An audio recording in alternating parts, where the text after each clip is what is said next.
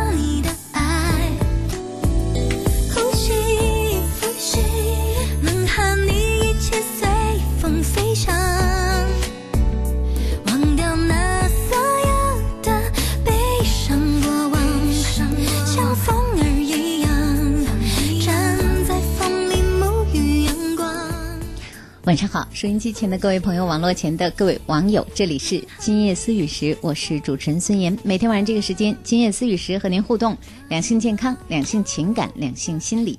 周二的晚上，两性心理。今天我们节目当中，大家可以和我们互动的是关于两性心理的各种各样的问题，无论是您自身的还是和伴侣之间的，有一些两性心理的问题想和我们互动交流的，想跟我们咨询的，都可以在现在参与进来。短信发送给我们，也可以通过北京广播网我们的视频直播、视频的聊天室和我们来互动，还有新浪的微博也可以和我们来互动交流。那我们在这个啊、北京广播网现在视频呢正在直播中，大家可以观看我们的节目视频，在视频的聊天室可以给我们留言。观看的方式：登录北京广播网，进入我们的视频直播频道，点击体育广播周二的今夜思雨时，就可以看到我们现在的节目现场。呃，短信的发送方式就是发送到幺零六二八八二幺零二五，大家记得我们这个短信的发送号码幺零六二八八二幺零二五是我们现在已经开通的短信平台，大家有问题可以询问。还有在新浪的微电台，大家可以收听到北京体育广播的节目，正在直播中。新浪的微电台，那么新浪的微博中，大家可以通过“今夜思雨时”主持人孙岩我的微博，可以留言、留私信、评论。大家有什么问题可以告诉我们，和我们来互动。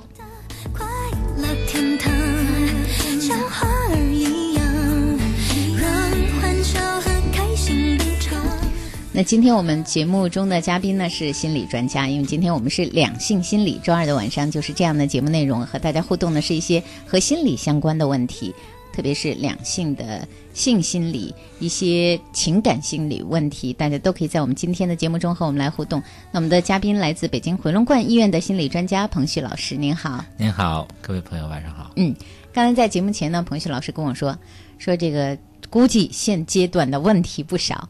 我问为什么，彭旭老师说这个和季节相关，是吧？对，好像这个人们出现心理上的一些问题，它是和这种冬天的这种寒冷有关的，是吗？还有日照时间减少了以后呢，人这个情绪容易受影响。呃，为什么会这样呢？一般来说，我们都可能会出现一些什么样的情绪问题？这个日照时间减少了，我们的人看来也像植物一样哈，对对对需要这个阳光。对，嗯所以中医尤其讲啊，春生夏长，秋收冬藏。嗯冬藏呢是一个呃储备能量的时候，嗯呃，而我们人呢，在这个时候更需要这个养精蓄锐嗯啊。当然了，在前面储备不够的时候，到这个时候就可能有一些耗竭，它的能量可能会缺失。嗯嗯那么这个时候容易抑郁，啊，很常见的抑郁。就说到抑郁哈，经常会有朋友在节目中和咱们互动这个问题嗯哈。比如说，很多人会觉得我有一段时间不开心，有一些人可能会觉得我失恋以后，我可能有一段时间这个情绪总是不高，提不起来。对对那有些人可能会觉得我在生活中受到了一些比较比较让我觉得是是这个不开心的事情，比如嗯说。呃，工作当中遇到了挫折啊，和别人合作的时候出现了一些麻烦呐、对对对。还有工作当中压力大啊，对对对。有的时候是遭到了批评啊，啊等等等等这些，有一些朋我记得前两天甚至有一位朋友说，这个本来租的好好的房子，突然之间嗯这个呃什么都安排好了，结果房东告诉他，人家说我不租了。嗯嗯，他说他这个非常狼狈的和男朋友搬出来，两个人都觉得特别的不开心，然后两个人相互之间不断的在埋怨对方，在吵架，在说对方为什么你你当时要答应这个租这间房呢？你看你你就没有想过会这样吧？就是这样，很不开心。对所以呃，很多朋友都在咱们节目当中会说有这样的一些情绪哈。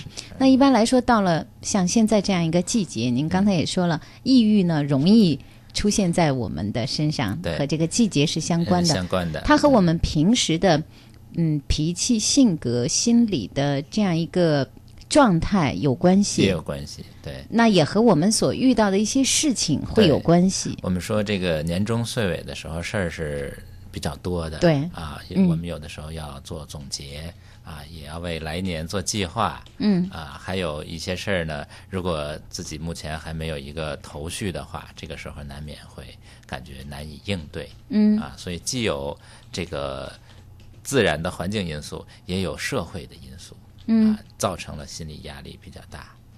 所以就容易出现一些比较抑郁的状况哈。那我们怎么样能够知道，比如说我们出现了抑郁，呃，我们又怎么样能够知道什么样的一个抑郁状态，我们是应该特别的警觉？比如说，我们都应该考虑到去呃看医生了。嗯，嗯所以当你感觉到啊自己的情绪不高啊，对原来有兴趣的事儿现在也没有兴趣了，嗯啊，以及自己呢精力不够了，那么这些呢都提示可能你啊离抑郁比较近了。嗯，那么这个时候呢，呃，首先呢应该呃注意自己的休息啊，因为我们刚才提到了冬天是一个休养生息的时候啊，嗯需要足够的休息。嗯啊，不能够再像原来那样透支自己的精力了。啊，休息是很重要的。对对对如果说休息不好，比如说睡眠不足啊，你觉得嗯特别的疲倦、特别的劳累啊，有一段时间你在赶工作，或者说在忙着一些事情啊，如果有这种体力透支的感觉，你要呃警惕，对对对应该考虑到调养一下，是吧应该给？自己放个假了。嗯啊，另外呢，就是当你感觉到自己各方面的精力已经很差很差，呃，工作效率已经很低很低的时候，啊，以及一些人际关系难以应对的时候，甚至于呢，呃，产生一些悲观的想法，嗯那么这个时候呢，就有必要去找专业的心理医生来咨询一下了。嗯。啊，如果是这样的一个状态，我们自己就要特别的小心了，要特别的注意了。对，看来啊、当然不见得是每一个人在这样冬天寒冷的呃冬天、对日照时间短的时候都会发生心理问题。但是这个季节是一个心理问题的多发季节，那就提醒我们每一个人，我们自己也要注意自己的这样一个保养。心理问题也是可以预防的，也是可以保养的。像刚才彭旭老师说了，我们要多多的注意休息。还有就是，我们也可以调节自己的心情，是吧？嗯对比如说，真的觉得压力特别大的时候，每个人其实都应该学会一些让自己能够释放压力的方法。对对对。那么还有一方面呢，就是说我们对抑郁啊要有一个理性的认识，嗯因为呃，它呢是我们生活中的一部分。嗯啊，我们俗话说“人无远虑，必有近忧”。嗯，那如果我们能够客观的看待抑郁啊，如果能够冷静的啊、理性的处理它，那么它呢啊，并不是说非常可怕的事情。嗯嗯。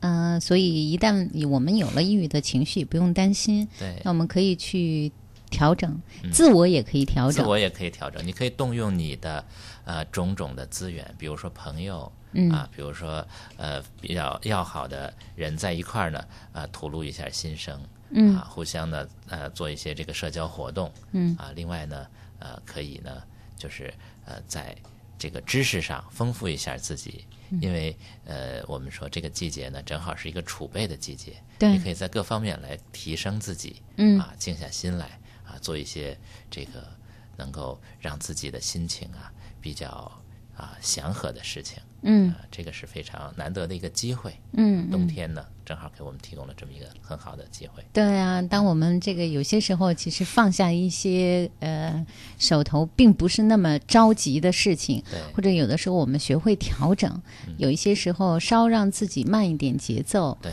让自己学得轻松一点儿，还有找一些自己一直想做的事情可以去做。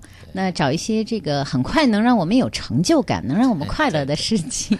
呃，或者做一些简单的事情。对，做一些简单的事情，比如说，哪怕你去啊、健身一次啊，对对哪怕你去这个跟着朋友学一次舞蹈啊，对。啊，或者说给家人做一顿饭啊，呃，展示一下自己的手艺啊，等等这样的一些事，你很快你就能开心的，能让自己调节一下的，是吧？对？如果说在恋爱或者婚姻当中出现问题的话，那也比如说让自己不高兴、不开心，可以找朋友去倾诉，对可以找我们来聊一聊，这都是各种各样的方法哈。嗯啊、那大家在这样寒冷的冬季，一定无论是身体还是心理，都要注意保护好自己。好，今夜思雨时，我们周二的晚上两性心理问题的咨询与解答。现在和大家互动的嘉宾是心理专家彭旭老师。各位如果有问题，可以通过我们的互动方式把问题告诉我们，短信发送到幺零六二八八二幺零二五。幺零六二八八二幺零二五是我们现在的短信平台，有问题发短信给我们，呃，这是一种方式。每条短信的资费是零点二元，不过短信呢只适用于北京地区的手机用户发送我们这个平台才可以收到。那么其他的朋友，大家可以用网络的方式和我们来互动。北京广播网我们的节目在视频的直播中，大家可以观看我们的节目，在北京广播网的聊天室和我们互动，这是一种网络的互动方式哈，可以把问题告诉我们。另外可以通过新浪我的微博“今夜思雨时”主持人孙岩留言留私信都可以留下关于两性心理的问题。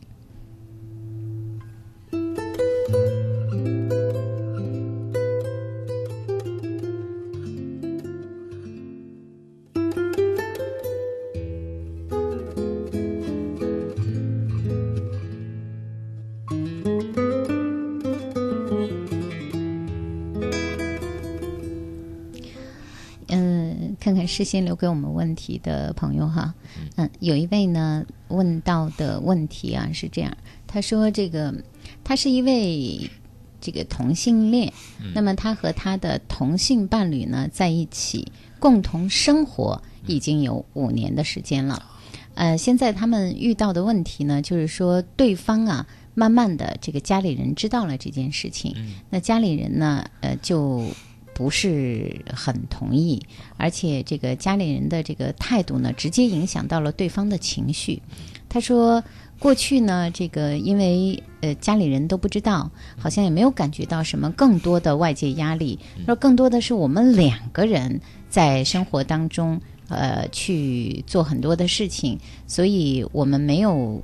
和其他的人在一起，有的时候和一些相对来说比较远一点的朋友在一起的时候，别人也不太清楚我们之间的关系，或者有些人清楚，有些人也并不提及。嗯，我们也没有感觉到来自正面的压力。现在他的家里人知道了这件事情，呃，他的父母还有他的舅舅反对的很强烈，尤其是他舅舅的态度，表示坚决不能理解这件事。啊，那么他现在就觉得压力很大，很烦恼。最近一段时间，这个无论是工作还是生活都不在状态，我很心疼。我想问一下专家，像他这样的情况，我能怎么帮他调节呢？嗯嗯，好，呃，那么这个伴侣之间哈，有这种互相的关心，导致他对对方的这个。焦虑哈，这个呃家庭的因素因在他们两个人之间的传递啊，实际上啊，我们整个社会呃目前对这个同性恋的态度啊，还是在逐渐的开放起来。嗯啊，当然这是需要一个过程啊，具体到每个人每个家庭啊，如果说让他们很快接受呢，肯定是呃有一定难度的。嗯啊，那么呢呃，我们如果自己切身遇到这个问题呢，实际上呢，应该可能首先从这个认知上啊，给这个家庭提供一些呃积极的正面的信息，嗯，啊，让他们能够啊改变原来那个观念，嗯，改变一下看法。对，因为这个可能很多旧的观念啊都面临着更新，啊，所以呢，这个专业的知识啊可以提供给啊这个家里人。嗯，啊，也就是说，第一，可以把一些，比如说对于同性恋的一些专业的知识，对，可以让家人了解一些。你可以下载一些相关的资料啊，或者说找到一些相关的资料啊，可以让这个父母和那位反对的舅舅 都去看一看。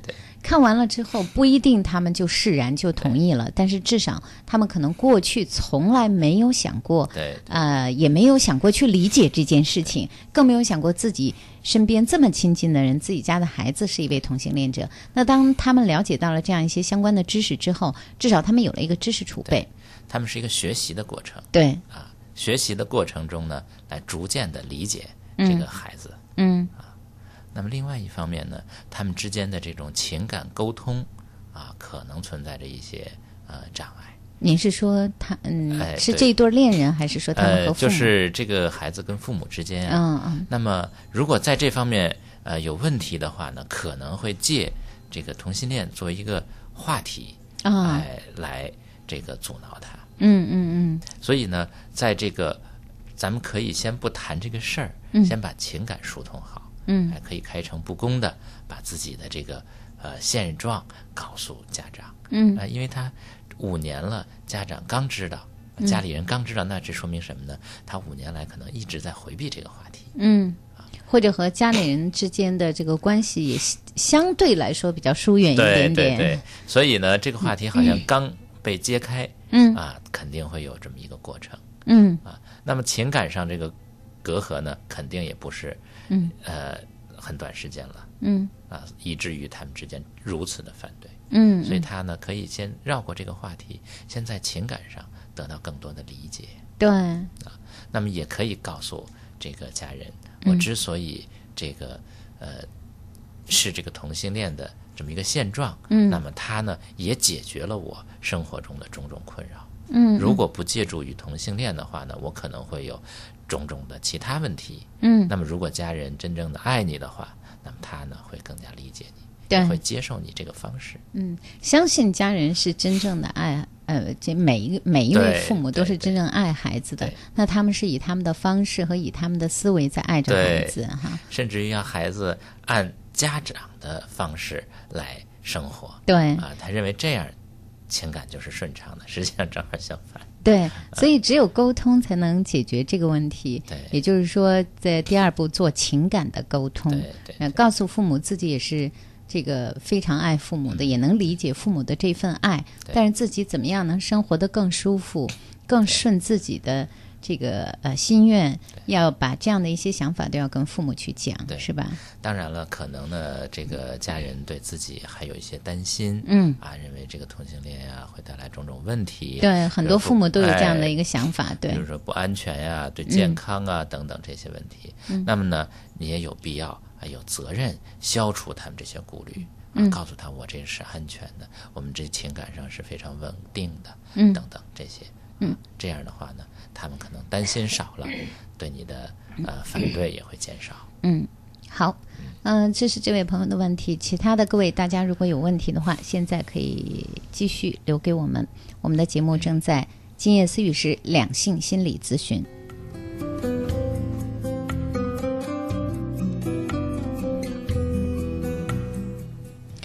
有一位朋友问到一个问题哈，他说：“彭旭老师您好，我想问一下，我交往了一个女孩子，她呃最初我对她的认识呢是天真可爱，嗯、这个很活泼，很外向，我很喜欢。嗯。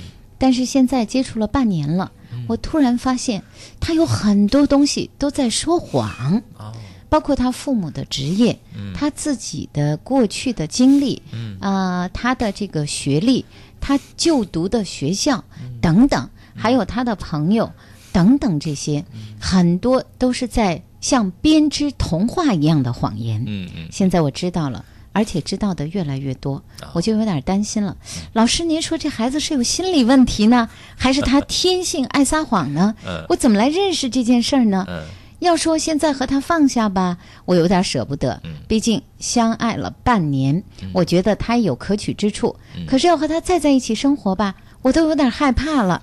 哪个是真的他呢？嗯他们相处了半年的时间，半年的时间啊，就发嗯现这个女朋友、呃撒谎这个问题了。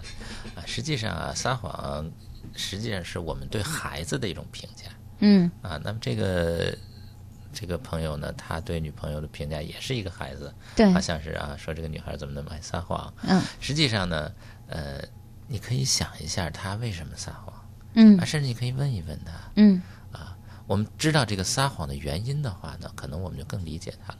嗯，有时一些谎言呢，可能是一些善意的嗯啊，或者说因为自己呢在某些方面有一些啊心里的情节，不愿意让你知道，在那个时候。嗯那么现在呢，逐渐的，他把这些情节呢，把真实的信息呢告诉你了。实际上，在这过程中，他对你是越来越信任了，啊，所以你对对方对你的信任，采取一个啊正性的态度，还是一个负性的态度，实际上呢，这就决定了你们之间是否互相信任的问题。他开始信任你的时候，你却啊不再信任他了。这个时候呢，啊，可能你也应该思考一下，自己对人的信任，就是因为这么半年的时间啊，发现了一些真相，可就是打对折扣了。所以我我我觉得也有一点不不一样哈。对。比如说发现真相是这个女孩子告诉你的，对说我我错了哈，我我上次告诉你错了，我跟你说这个，嗯。呃，我爸我妈是老师，其实不是，我爸我妈其实是做什么什么的。嗯。假如说这是这个女孩子主动坦白的，对对对，那是女孩子开始信任你了，对？对吧？女孩子就呃。可能以前觉得我跟你并没有确定什么关系，我我就信口说了，那有可能是这样哈，也也有可能是女孩子不还不够成熟。嗯那如果说是女孩子没有说，你自己发现的各种各样的这样的一些谎言，又不一样，是不是？嗯，对，嗯。所以呢，在这个互相啊由不信任到信任的过程中，嗯。啊，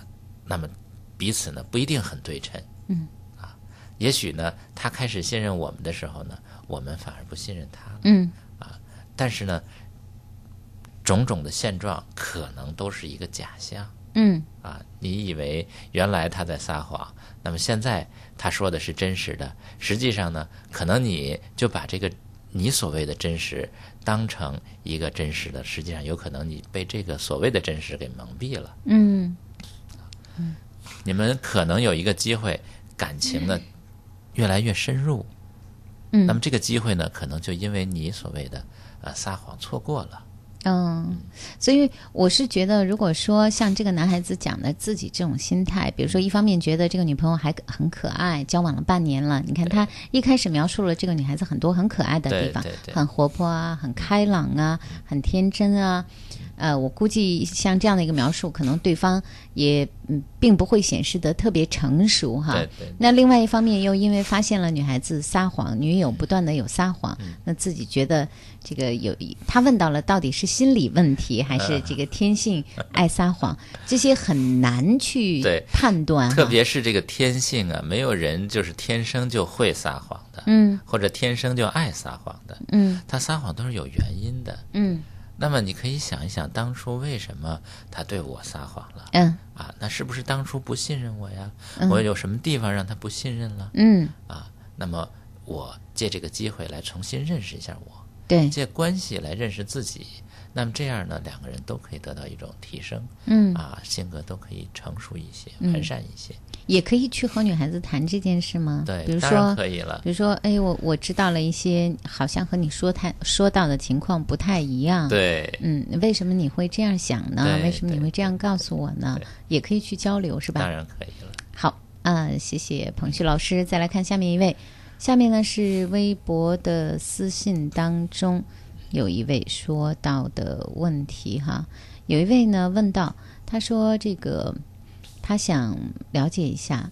那他说我很小就知道我自己是一名同性恋者，那时候我觉得自己很喜欢同性，但是随着年龄的增长，现在的我似乎对某些类型的异性也会有性的冲动。嗯，可是呢，我对异性又似乎仅限于性冲动，而没有爱情。嗯我想问问，难道随着年龄的增长，性取向是会改变吗？嗯，那么我是否可以变成同性的？我是否可以变成正常的异性恋者呢？嗯，这是他的问题。啊，好，呃，实际上啊，在我们的人群里啊，呃，真正的同性恋和这个单纯的这个双性恋啊，呃，都是少数。嗯啊，可能正态分布的多数啊，呃，都会处在这个呃这个这个两者的这个交集的这个范畴里面。嗯啊，也就是说，他从小就认为自己是同性恋的是，可能是他从小就给自己贴了一个标签儿。嗯他不一定是这样的。嗯啊，那么也就是说呢，他现在开始对异性有了性的冲动，生理上的，啊，紧接着呢就会有心理上的和情感上的，啊，以及这个审美上的这种好感。嗯实际上呢，这就是他性心理逐渐成熟的一个过程。嗯啊，并不是说他就由同性恋变成异性恋了。嗯啊，也许呢，他本身就属于所谓他所谓的正常人。嗯，当然了，我们所说同性恋，并不是就是不正常人。嗯。嗯。所以呢，在这个问题上，千万不要给自己啊、定性，我就是同性恋。嗯。哎，那么这样的话呢，你会给自己很多不良的暗示，嗯。哎让你的这个呃认识啊、啊兴趣啊、啊审美呀、情感呀、都会有一些啊狭窄，嗯嗯你就很难生活，在这欣赏到生活的这个丰富的美了嗯啊。那么这个呢是一个误区，嗯可能这个朋友呢贴标签贴的比较早啊，说哎很小就知道自己怎么怎么样啊。呃，一直在暗示自己是啊，也有可能。那如果想真的了解一下自己在性的方面的性取向啊，啊、也可以再去看一下心理医生。呃，也可以，对吧那么你也不妨呢去跟异性多接触接触。对，至于他说他觉得对异性只有性能冲动，没有爱情，那有的时候你没有深入的一些接触，爱情也是很难说突然从天而降的哈对对对。虽然我们都说，哎呀，好像有一见钟情啊，一见到谁就爱上谁，有些人并不是这样的情感模式。对，大多数人还是日久生情。对，好啊、谢谢彭旭老师。今夜思雨时，我们正在直播当中，音视频的同步直播，我是孙岩，大家可以收听到我们的节目，也可以收看到我们的节目，在北京广播网，我们的节目也在视频的直播中。那周二的晚上，今夜思雨时和大家互动交流的是两性心理。啊，我看到有朋友给我留言问我说，这个女性的一些性的问题在什么时候可以播出？女性的性问题在本周四可以播出的。啊，周红医生在，所以大家可以收听。那么一些关于恋爱和婚姻的情感问题，这个呃，大家可以在明天周三的晚上收听我们的节目。今夜思语时，我们每天会有不同的节目内容。今天周二主要是两性心理，关于一些性心理的问题，无论是您自身还是您和伴侣之间的需要和我们来互动的，可以抓紧时间，各种各样的方式告诉我们，短信啊、我们视频的聊天室，还有我的微博，大家都可以留言。稍后的时间继续我们的节目内容。由北京晚报主办的第十届北京家居总评榜现已启动，进入投票阶段。详情参见十二月六日出版的《北京晚报》，选出你心目中的家居行业最佳榜样。我是菠萝蜜，我要把我菠萝台里的节目和闺蜜一起分享。我是个菠萝蜜，粉丝都爱我制作上传的节目。北广菠萝台 b o l o 点 c n 自由编排收录广播节目，自主决定节目播放时间，时尚还是传统，跨界还是混搭，统统由你来决定。详情登录北京广播网，搜索“玩转你的菠萝台”，教你轻松创建一个你自己的网络电台。我们都是菠萝蜜。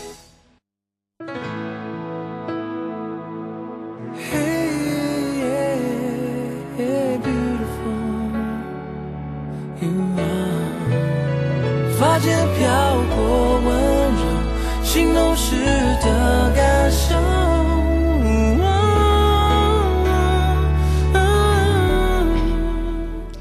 继续今夜思雨时音视频的同步直播，有一位呃在我们的视频当中的朋友在说哈，说老师您好，我抑郁了，嗯一个月前我的女朋友和我分手了，啊我们在一起有五年了，分手没有具体的理由，我的女朋友对我说很多事情她都不满意，分手后她回家了，在南方，这一个月里我们还有联系，我很矛盾，因为我感觉她还关心我。但是他说他不爱我了，我让他回来或者我过去找他，他都不同意。我每天晚上都会失眠。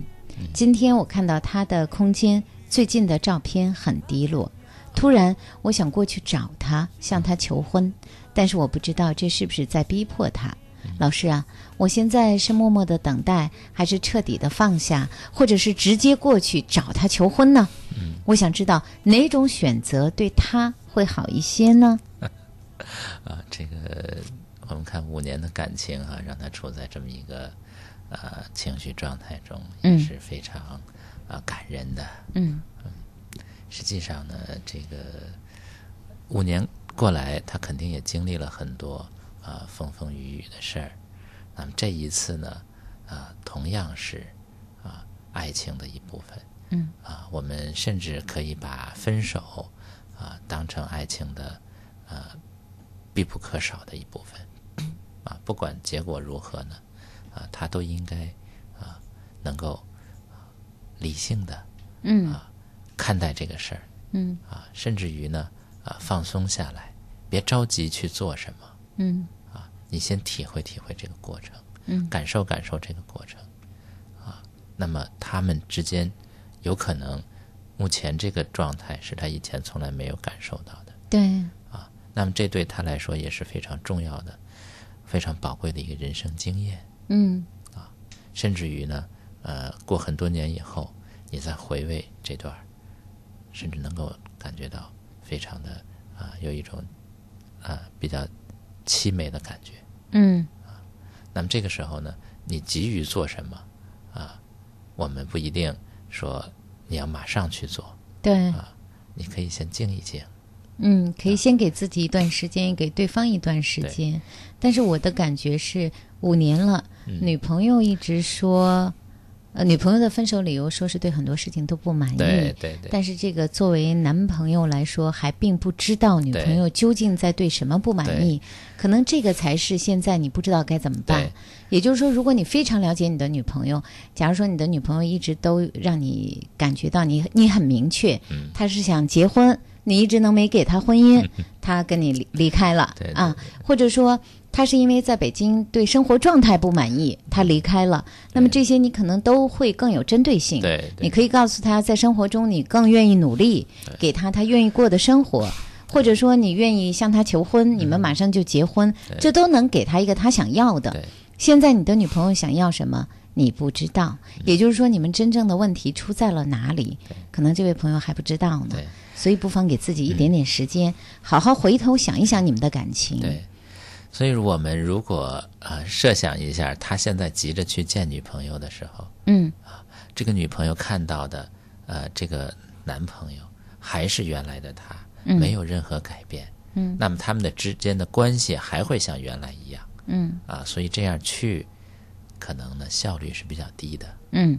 哎那么，如果你在去之前自己做一些改变了以后，啊，我们说呃士别三日，刮目相看，对一个新面貌出现在对方面前，啊，给他带来一个完全新的印象，嗯啊，那么可能呢，你们之间的关系也会进入一个新阶段。嗯所以呢，你不妨借这个机会自己先沉淀一下，嗯自己先改变一些，然后再去。嗯啊，我们说磨刀不误砍柴工啊，你可以先准备好。对，好，嗯、这是这位朋友。另外一位说了，这个问到的问题哈，他说我和我的男朋友分手快半年了，但是我还是很想念他，我们不联系了，因为他不理我，非常绝情。我如果给他打个电话，他还回避，要不然就骂我。我就想让老师帮我分析一下，是什么会让他骂我呢？嗯，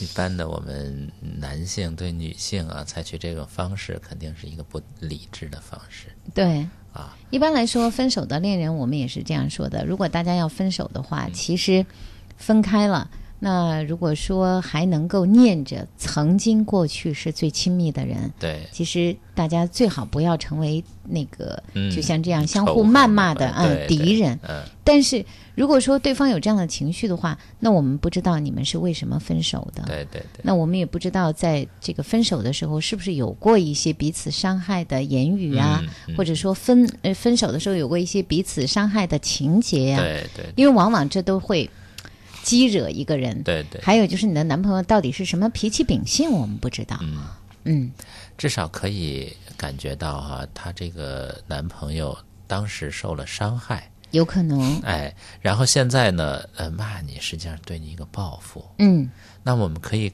想象一下，报复别人的人内心往往是虚弱的对，啊，更需要关爱的。嗯那么他可能不想再从你这儿得到关爱了。嗯如果你还想给他提供关爱呢，那你要想一个方式，嗯怎么样让他能够接受到，啊，能够感受到，能够把你们这个爱传递的通道疏通一下。嗯哎，那么你有这方面的愿望，可能他还没准备好。嗯啊，也许呢，呃，他可能用冷战的方式啊来自己沉淀。嗯啊但是呢，半年之后他还没有啊扭过劲儿来。嗯还没过那个阶段，那个创伤的阶段。嗯哎所以呢，呃，如果你想修复你们的关系的话，啊，不妨呢，呃，去呃我们这个情感咨询啊这个专家这儿去咨询一下，可以自己先去，也可以一块儿去。对，哎，嗯至少呢，能够让你你们之间不再互相伤害。嗯。当然，如果你的男朋友完全不配合的话，嗯、那你也可以暂时先不要去这个想联络他了，对对对这因为这样的一个联络可能会让你更受到伤害。因为如果说对方他真的是因为这个说到骂这个这个词，我们很难去想象他到底是以什么样的一个状态嘛。假如说他真的是有仇视，或者说真的是这个嗯不想接你的电话，他在回避，他真的是这样一个情绪的话，你再去找他，你们俩都会不舒服。对。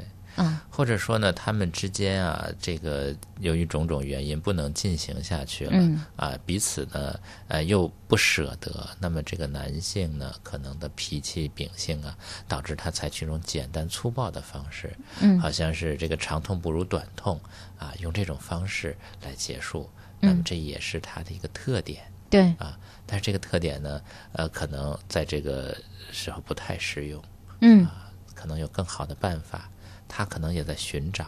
嗯那么在这个过程中呢，他可能更需要这个专家的呃建议和帮助。对，好，另外一位朋友问到的不是一个两性情感问题哈，问到的是家里妈妈的一个问题，那我们也、也来这个帮他一下哈。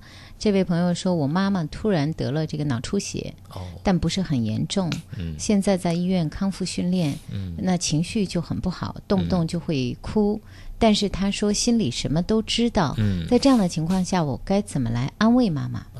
嗯我们知道这个呃脑卒中啊，或者说这个脑中风后的这个抑郁啊，嗯是非常常见的。哦，啊，它呢也属于这个中风的一个呃并发症，嗯但是呢，往往容易被我们忽略。哦，有的人呢，可能他这个呃中风抢救过来了，嗯，但是呢，他的抑郁啊，如果被医医生或者被这个家人忽视了以后呢，呃，他可能在这个过程中会有这个自杀的可能性。啊，哎，哎，为什么会这样？是不是比如说一下子出现这个状态？第一是自己身体一下，我们都知道哈，对对当我们的身体出现了这样一个状况，那我们的生活完全被改变了。对对对呃，比如说过去自己是多么能干、多么嗯精神的一个人，嗯我们也都知道的。身体出问题，对对对于每一个人来说都是大事儿。对那这时候你的生活主题你就变成了只能在医院，只能是。呃，这个不能给很多事情已经不能自己为自己做主了。其实这是一个很痛苦的心理过程。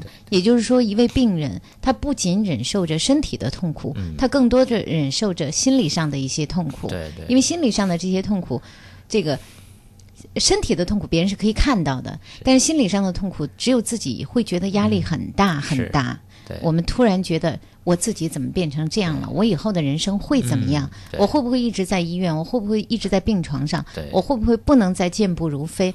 我会不会不能再照顾我的孩子、照顾我的家人？是吧？对，所以他就会有一种绝望感，嗯哎，非常悲观。嗯，那么这些呢，啊、家人一旦发现了以后，啊，比如像这位朋友发现了以后呢，啊，你应该啊建议，嗯啊医生啊采取一些相应的这个心理治疗或者抗抑郁的药物治疗，嗯啊，可以呃请内科医生和心理科医生或者精神科医生一起来会诊一下，哦啊，及时的采取啊必要的抗抑郁治疗。哦，这是必要的哎，这而且这个呢是一个常规。那么我们现在呢，由于这个呃，大家这个在临床上这个意识越来越强了，嗯所以呢，很多人呢就可以避免发生这种情况。嗯啊，过去实际上很多这个因为病死的人并不是呃非常多，有相当一部分人是因为这个绝望、悲观，有的呢就是自杀而死。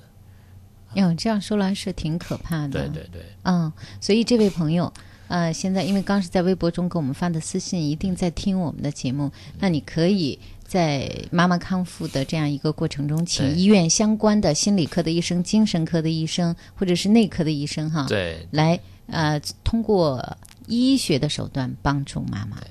家人呢？家人可以怎么做？家人要更理解他，嗯啊，多呃陪伴他，嗯啊，让他这个绝望的感觉越来越轻，啊，让他对我们其他的事儿呢保持一个注意力。嗯啊那么这样呢，一方面可以呃改善他抑郁的情绪，嗯另一方面呢，我们也可以随时监控，避免他发生一些呃轻生的行为。嗯啊，这都是两方面都很重要的。嗯，好，谢谢彭旭老师。我们再看下面的问题。嗯，呃，下面这位啊问到说，想问一下哈，说老师，我有这样的一个问题，到现在呢不太敢谈恋爱，就是我的牙从小是畸形，呃，有一点点这个龅牙，嗯。啊，那就是这个我我知道这个啊嗯，他说。呃，所以呢，我见人就很少说话，也很少张嘴。小的时候被别人笑话过，特别是上小学的时候，大家一直给我起相关的外号。嗯那么到现在，呃，我心里都会觉得很难过，觉得自己的样子很难看。嗯嗯我也问过关于正形的啊一些问题，呃，但是需要长时间，还有就是我现在的工作和我的状态暂时还不能够这样做，啊所以我也觉得我特别是。这个一年当中有那么几个月，总是非常的抑郁，嗯而且现在的抑郁情绪似乎比以前更多了。嗯比如说，现在我经常会觉得以前想做的一些事情，现在提不起精神来。嗯以前我还爱打球，现在已经不太想去打球了。嗯人多的地方都变得不太想去，越来越喜欢一个人独自待着。嗯独自待着的时候，心里会有很多的幻想，嗯会把自己幻想成各种各样自己想变成的形象。嗯，嗯，老师，我该怎么办呢？这个朋友啊，虽然说这个牙齿的问题啊困扰他这么多年了啊，但是我们可能看到他还在坚持工作对，啊，甚至因为这个工作的原因没有去正极嗯啊。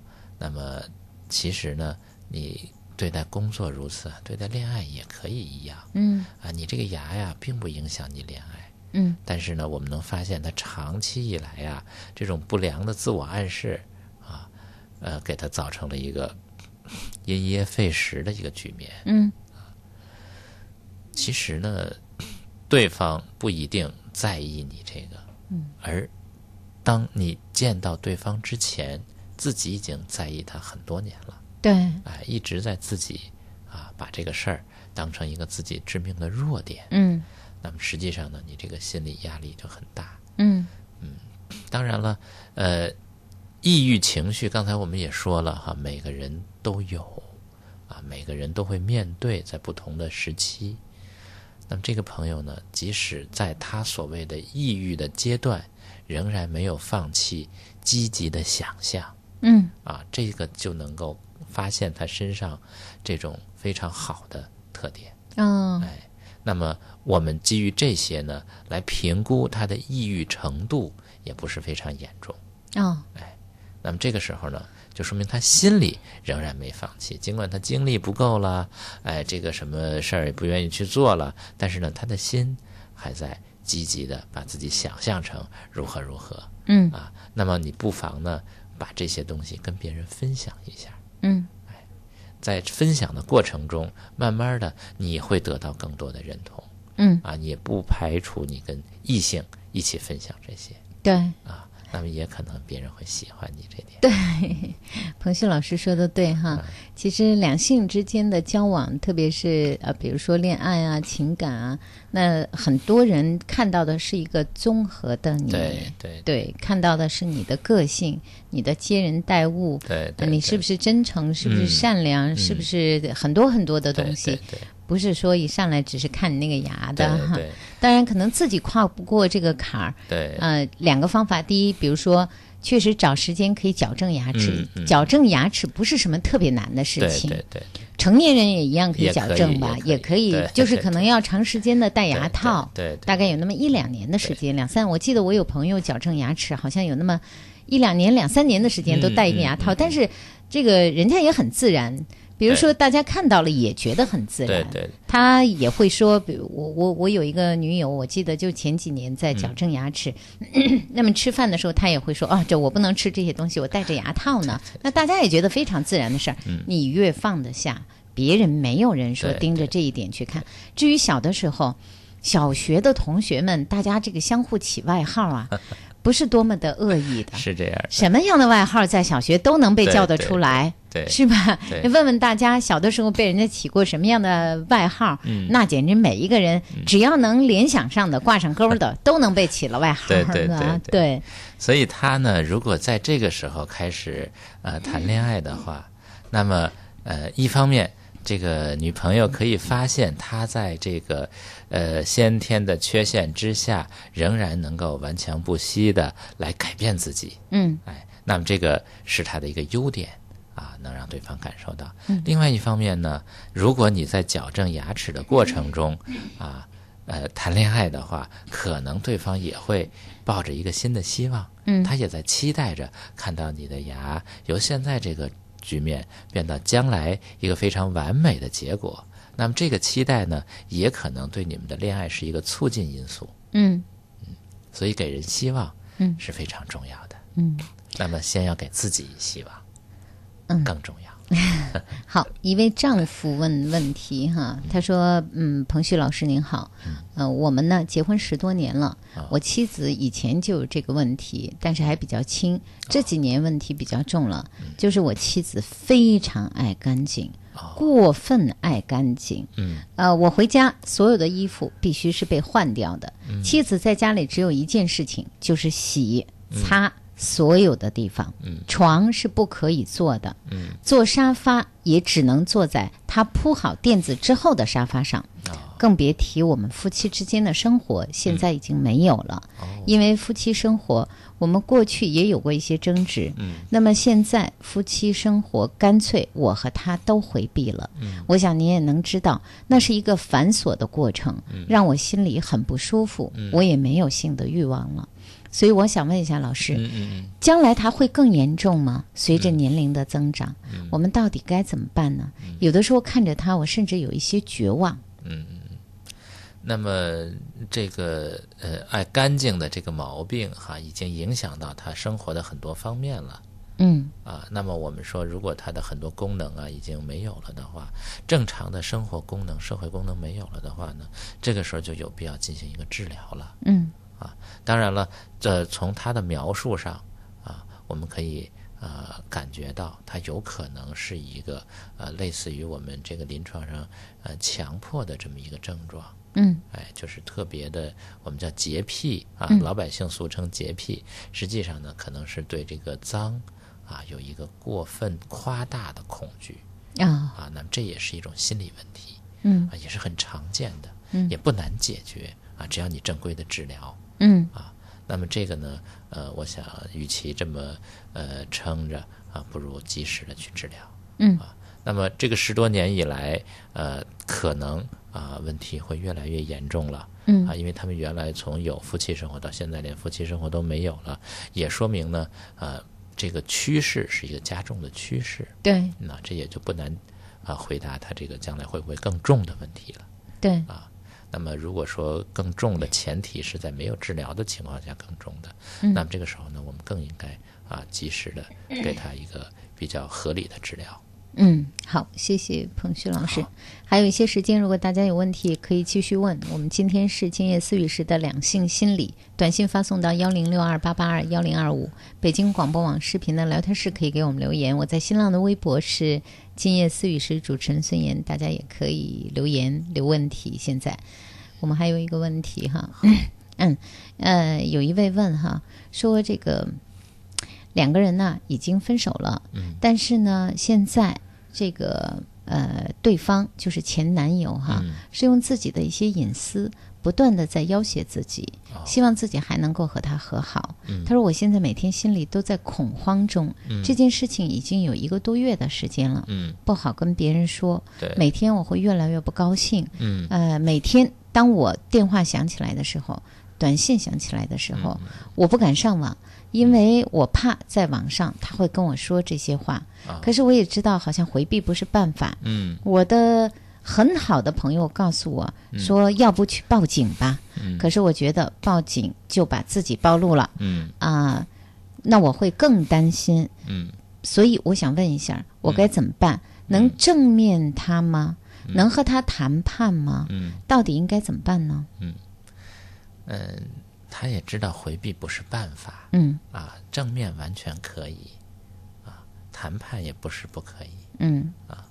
假如说你的男朋友是有一些人身伤害的行为，嗯。或者说真的是手里有一些什么样的事情，他真的用了一些威胁啊，嗯。这样的会伤害到你人身，报警不失为一个办法，这是我们保护每嗯。个公民保护自己的这样的一个方式了哈。实际上，他们之间呢，这个所谓这个用隐私来攻击他呢，是还只限于他们两个人之间。对，啊如果说没有扩大化，对，嗯那么她这个男朋友的目的也是很明显的，就是想跟她重新好。对，哎，那么在这个分手的过程中，双方呢都受到了一定伤害，嗯都不愿意接受这个现实，嗯或者说呢，接受这个现实都有一个过程，在这个过程中可能会发生各种样各样的事情。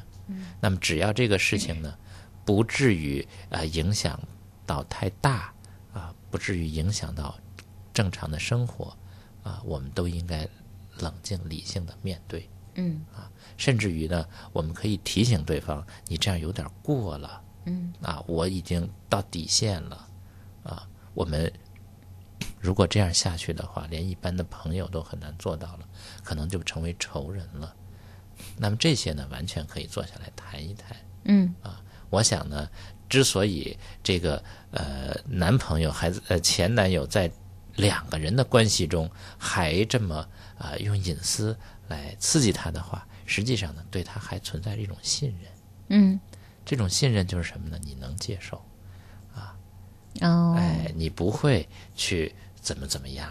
嗯，实际上，这个存在于一种信任，同时也是一种幻想，啊，因为他还期待着他们重新好，还是在用恋爱中的关系来处理分手以后的这个局面。他又来了一个呃私信当中是这样说哈，嗯。他说我男朋友手里有一些照片，嗯。男朋友说如果不和他好的话，他会把照片公布出去，嗯。他会把照片放在网上，嗯。啊，这些都让我觉得很害怕。对，嗯，如果是这样的话，那我觉得你是不会妥协的，我相信，对对对是吧对？因为假如说这个男朋友是这样做的话，那你已经可能。尽管他的目的是希望你能再回到他身边，嗯其实每一个女孩子仔细想一想，用这样的方式让你回到他身边的这个人，对，我相信你也不愿意把自己的终身托付给他。对，所以你要反馈给他，对你这样做，好像是想把我拉回来，实际上把我推得更远了。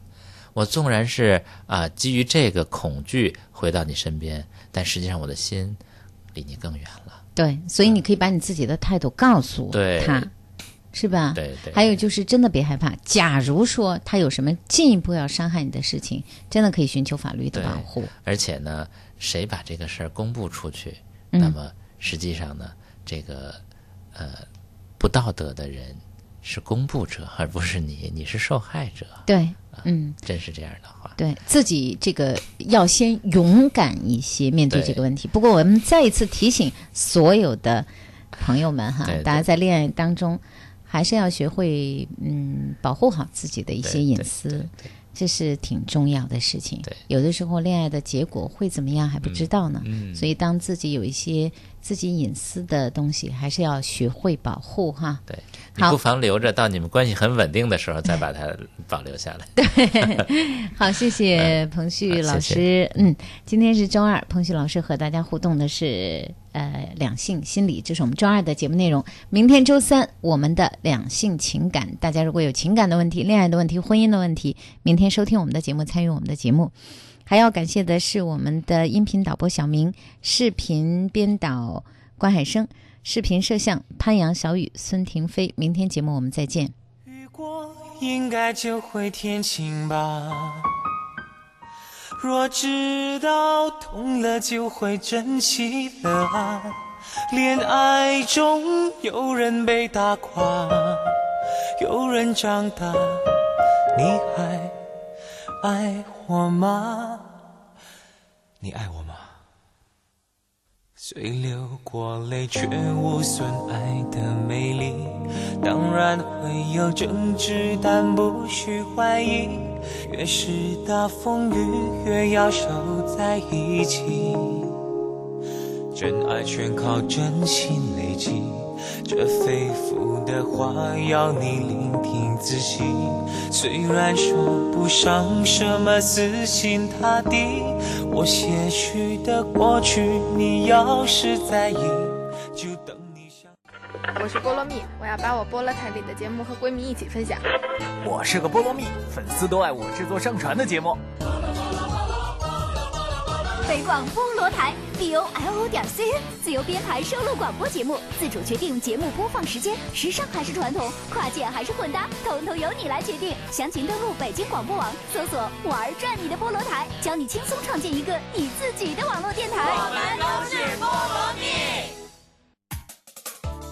可以阅读的声音，阅读的声音，能够收藏的广播，收藏的广播。北京电台新广播报，每周在五环内中石化、中石油各加油站如约与您见面。给爱车加油的您，别忘了免费领取这份礼物。阅读声音，收藏广播，尽在新广播报。新广播报发行服务热线：六四九幺八三二三，六四九幺八三二三。北京广播大厦四百平米高清演播室，位于建国门外 CBD 核心地带，层高八米，配有专业的视频、音响及灯光设备，适合举办各类节目录制、剧场演出和新闻发布会等活动。